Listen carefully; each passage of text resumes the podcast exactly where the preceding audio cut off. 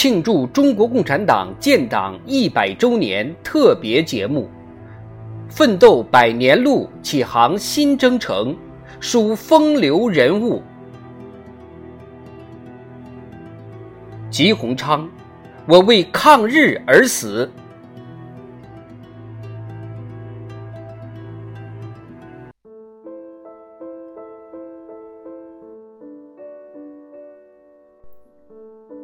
恨不抗日死，留作今日休。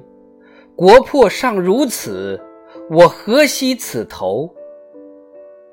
这是共产党员、抗日名将吉鸿昌临行前写下的气壮山河的就义诗。吉鸿昌，一八九五年出生于河南省扶沟县吕潭镇。一九一三年入冯玉祥部当兵。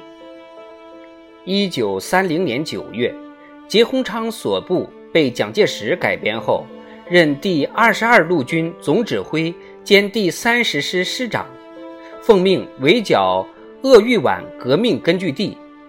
但他不愿替蒋介石打内战，对围剿红军态度消极。一九三一年八月，吉鸿昌被蒋介石解除兵权。被强令出国考察，临行前恰逢九一八事变，吉鸿昌发电报向蒋介石请命：国难当头，应一致对外，愿提一师劲旅北上抗日，粉身碎骨，欲助国难。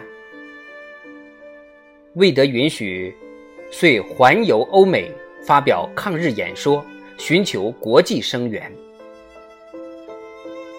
一九三二年，吉鸿昌在上海一二八抗战炮声中回到祖国后，随即联络与发动旧部，为抵抗日本侵略奔走呼号。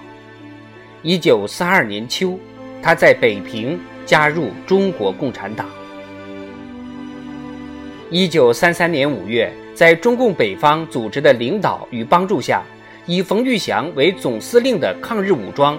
察哈尔民众抗日同盟军在张家口建立，吉鸿昌任第二军军长、北路军前敌总指挥兼察哈尔警备司令，率部进攻察北日伪军。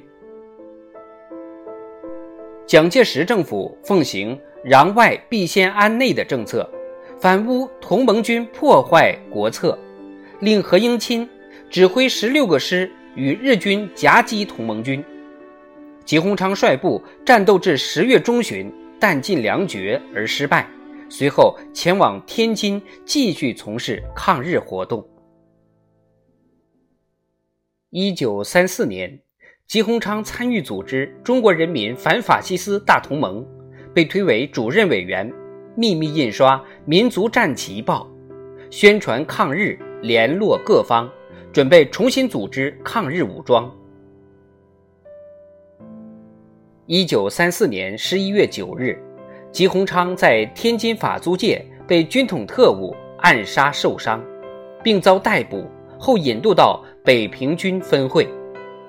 敌人使出种种手段迫害逼供，吉鸿昌大义凛然地说：“我是共产党员，由于党的教育，我摆脱了旧军阀的生活，转到工农劳苦大众的阵营里头来。”我能够加入革命的队伍，能够成为共产党的一员，能够为我们党的主义、为人类的解放而奋斗，这正是我毕生的最大光荣。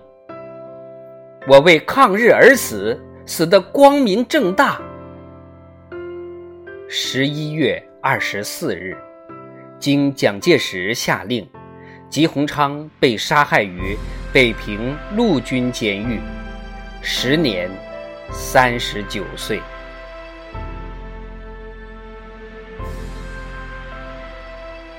吉鸿昌二零零九年当选一百位为新中国成立做出突出贡献的英雄模范人物。